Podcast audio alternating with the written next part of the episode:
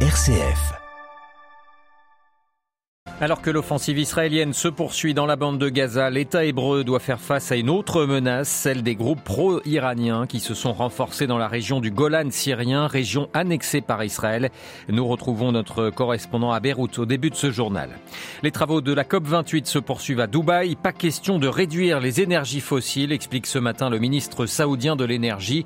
Derrière les difficultés, d'autres dossiers suscitent plus d'espoir, comme l'accompagnement des pays les plus pauvres pour financer leur transition écologique. Nous en parlerons avec le coordinateur régional du réseau ecclésial du bassin du Congo. Dans ce journal également, pas d'observateur de l'Union européenne pour les élections du 20 décembre en République démocratique du Congo. Et puis témoignage exceptionnel dans notre dossier. Notre envoyé spécial en Ukraine, Xavier Sartre, a rencontré l'un des derniers dissidents soviétiques encore vivants, Miroslav Marinovitch. Il est aujourd'hui vice-recteur de l'Université catholique de Lviv. La guerre que livre son pays à la Russie est une confrontation entre le bien et le mal qui dépasse largement les simples frontières de l'Ukraine, nous dira-t-il. Radio Vatican, le journal Olivier Bonnel.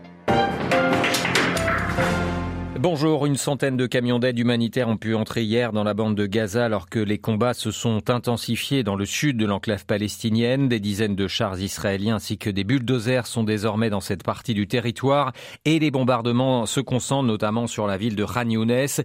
Il n'y a aucun endroit sûr pour les personnes qui ont reçu l'ordre d'évacuer, rappelait hier soir le secrétaire général de l'ONU Antonio Guterres. La présidente du comité international de la Croix-Rouge est à Gaza depuis hier où elle a dénoncé les souffrances intolérable de la population. Israël qui doit par ailleurs aussi se confronter au mouvement pro-iranien. C'est le cas notamment près du Golan syrien, une région annexée par l'État hébreu, où des centaines de combattants soutenus par Téhéran ont pris position ces derniers jours. À Beyrouth, Paul Ralifé. Les régions de Syrie limitrophes du plateau du Golan occupées et annexées par Israël sont désormais sous contrôle de mouvements proches de l'Iran, a rapporté l'Observatoire syrien des droits de l'homme. L'ONG basée en Grande-Bretagne a affirmé que 700 combattants d'élite acheminés par petits groupes ont été déployés à Qunaitra au sud de Damas et Der'a dans le sud du pays, deux provinces voisines du Golan. L'Observatoire des droits de l'homme précise que ces combattants appartiennent en majorité à un mouvement appelé la résistance syrienne pour la libération du Golan. Ils ont été formés et entraînés par le Hezbollah libanais et les gardiens de la révolution iranienne et auraient été déployés le long de la ligne de démarcation sans coordination avec les autorités syriennes. Ils sont essentiellement syriens, mais aussi irakiens ou palestiniens. Le Golan est un front potentiel susceptible d'être ouvert par les alliés de l'Iran pour soutenir le Hamas à Gaza. Il connaît en ce moment une activité de basse intensité marquée par des tirs épisodiques de roquettes et d'obus. L'Observatoire des droits de l'homme indique que 37 combattants pro-iraniens ont été tués en Syrie en novembre dans des raids aériens ou des tirs d'artillerie américains ou israéliens. Paul Khalife, Beyrouth, RFI pour Radio Vatican. Direction la COP28 où la question du financement de la transition écologique était hier au cœur des discussions, car au-delà des promesses des différents États, il s'agit bien à Dubaï de trouver des mécanismes pour mettre en place ces financements. Le père Jésus Trigobert Minani est le coordinateur régional du réseau ecclésial du bassin du Congo, le REBAC. Il nous explique pourquoi la question de ce financement est essentielle, d'autant plus pour le continent africain. Le continent africain, c'est un continent qui a pollué le moins possible pendant des années et auquel aujourd'hui on demande des sacrifices énormes, entre autres euh, la protection de la forêt, entre autres de ne pas commencer de nouveaux programmes d'exploitation minière et de nouveaux programmes d'exploitation pétrolière, entre autres la fermeture des mines de charbon et autres. Voilà pourquoi est-ce que la question des finances devient importante. Si vraiment l'Afrique doit pouvoir euh, faire ce qu'on lui demande de faire, il faut nécessairement qu'il y ait des compensations importantes. Et heureusement qu'ici à Dubaï, il y a eu de grosses promesses désormais que euh, les fonds pertes et dommages, mais aussi les fonds d'adaptation et de mitigation vont finalement être disponibles et par des mécanismes qui sont accessibles par euh, les pays pauvres. Parce que bon, souvent, il y a des fonds, c'est vrai, mais euh, l'accès à ces fonds n'a jamais toujours été possible pour euh, les, pays. Et même quand on donne aux pays, il n'est pas toujours évident que ça touche les populations les plus marginalisées avec lesquelles les groupes d'églises Le père Rigobert Minani, coordinateur du réseau euh, ecclésial du bassin du Congo, micro de notre envoyé spécial à Dubaï, Marine Orio. Et la question de la réduction des énergies fossiles, on le sait, est au cœur de cette COP organisée dans le septième pays producteur de pétrole de la planète. Signe des difficultés des négociations en cours, cette confidence du ministre saoudien de l'énergie qui se dit absolument opposé à tout accord réduisant ses énergies. Rappelons que Riyad est le premier exportateur de brut dans le monde. Les élections générales se rapprochent en République démocratique du Congo. Pas moins de 22 candidats se présentent à la présidentielle du 20 décembre, parmi lesquels le chef de l'État sortant Félix Tshisekedi, son principal opposant Moïse Katumbi ou encore le chirurgien prix Nobel de la paix Denis Mukwege. Un scrutin qui se fera sans la quarantaine d'observateurs de l'Union européenne. Le gouvernement congolais craint en effet que le matériel utilisé par ces observateurs puisse falsifier le scrutin. À Kinshasa, les explications de Pascal Moulégois. Selon des sources proches des deux parties, Kinshasa a refusé l'importation de certains équipements comme des balises satellitaires ou des téléphones soupçonnés de pouvoir infiltrer les réseaux locaux d'Internet. Un responsable gouvernemental a même soulevé les risques de piratage des dispositifs électroniques utilisés pour les votes. Du côté de l'Union européenne, il n'est plus possible de surveiller le déroulement des scrutins. Mais la mission pourrait conserver un petit groupe d'experts électoraux qui suivraient le processus électoral dans la capitale uniquement. Cette décision illustre comme en 2018 la méfiance qui règne entre les autorités congolaises et les Européens en cette période préélectorale. L'Union européenne peine depuis plusieurs mois à obtenir de Kinshasa un agrément pour son nouvel ambassadeur. Sur le terrain, il ne reste plus que les centres Carter comme seule mission internationale actuellement déployée en RDC. Avec seulement 24 experts, ils ne seront présents que dans 14 des 26 provinces du pays. L'Union africaine et plusieurs instances régionales du continent ont annoncé le déploiement imminent de leurs observateurs uniquement pour les jours des votes. Pascal Moulegua, Kinshasa, Au Nigeria, une bavure meurtrière de l'armée. Un tir de drone a tué par erreur 85 civils dans un village de Kanouda, c'est Kaduna, pardon, c'est au nord-ouest du pays.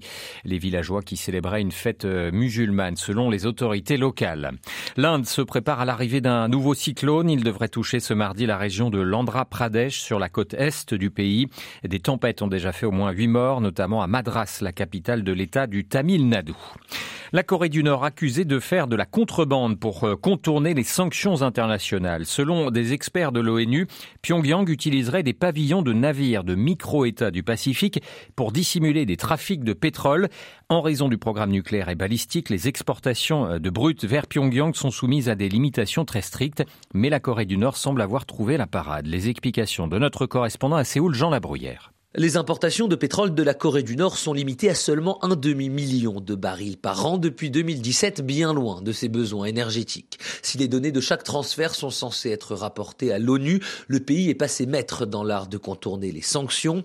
Différentes enquêtes ont déjà révélé comment Pyongyang organiserait le transfert de pétrole en haute mer. Selon les rapports des experts de l'ONU, des bateaux autorisés à se recharger en brut sont ensuite siphonnés par de plus petits qui rapatrient la cargaison vers la Corée du Nord. D'après l'AFP, 17 navires en lien avec ces activités auraient été immatriculés dans des petites îles du Pacifique comme les îles Cook ou les Tuvalu.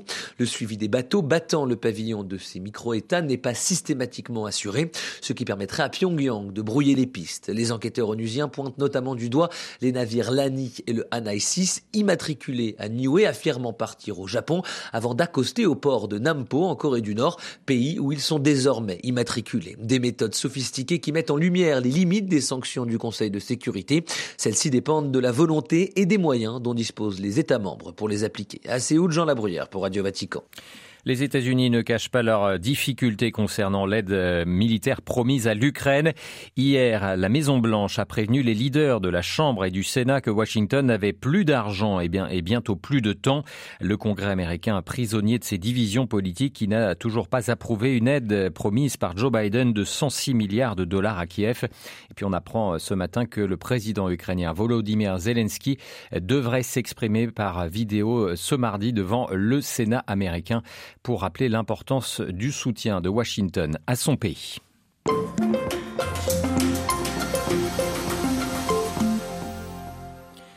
C'est l'un des derniers dissidents soviétiques encore vivants. Miroslav Marinovitch n'a pas cessé de mener son combat pour la liberté et la vérité depuis près de 50 ans. Un combat qu'il paya cher du temps de l'URSS, 7 ans de goulag dans le camp Perm, 36 au cœur de la Sibérie, puis 5 ans d'exil au Kazakhstan. À son retour en Ukraine, il poursuivit la lutte pour les droits de l'homme et fonda en 1991 la première branche d'Amnesty International dans ce qui était encore pour quelques mois l'Union soviétique. Aujourd'hui, Miroslav Marinovitch est le vice-recteur de l'Université catholique de Lviv. Cet Ukrainien estime que la guerre entre l'Ukraine et la Russie est bien plus qu'un conflit territorial, mais bien une confrontation entre le bien et le mal qui dépasse largement euh, les simples frontières de l'Ukraine.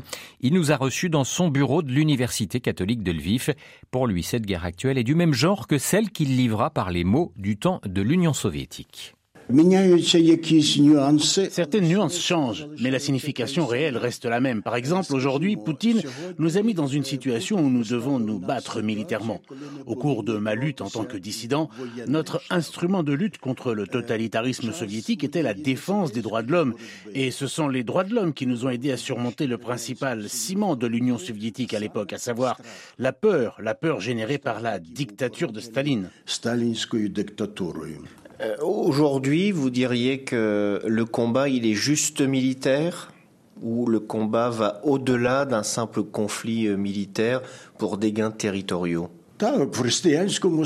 Oui, au sens chrétien, sans doute. Cela va au-delà d'un conflit purement militaire. Ce serait très simple s'il n'y avait que des motivations militaires. Depuis le début, les Ukrainiens perçoivent cette guerre comme une guerre entre la lumière et les ténèbres, entre le bien et le mal.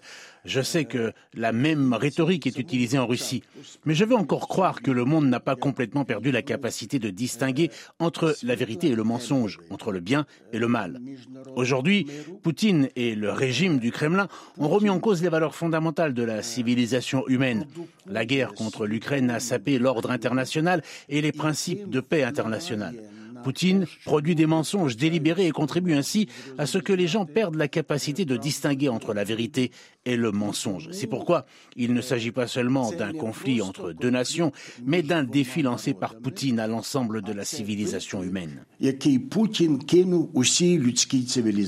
Que faire pour que la Russie puisse avoir un rapport à l'Ukraine et à l'Occident d'une manière générale beaucoup plus serein et ne pas percevoir l'Occident comme une menace je répondrai à cette question en citant les propos de l'activiste Yuri Afanassiev, malheureusement aujourd'hui décédé.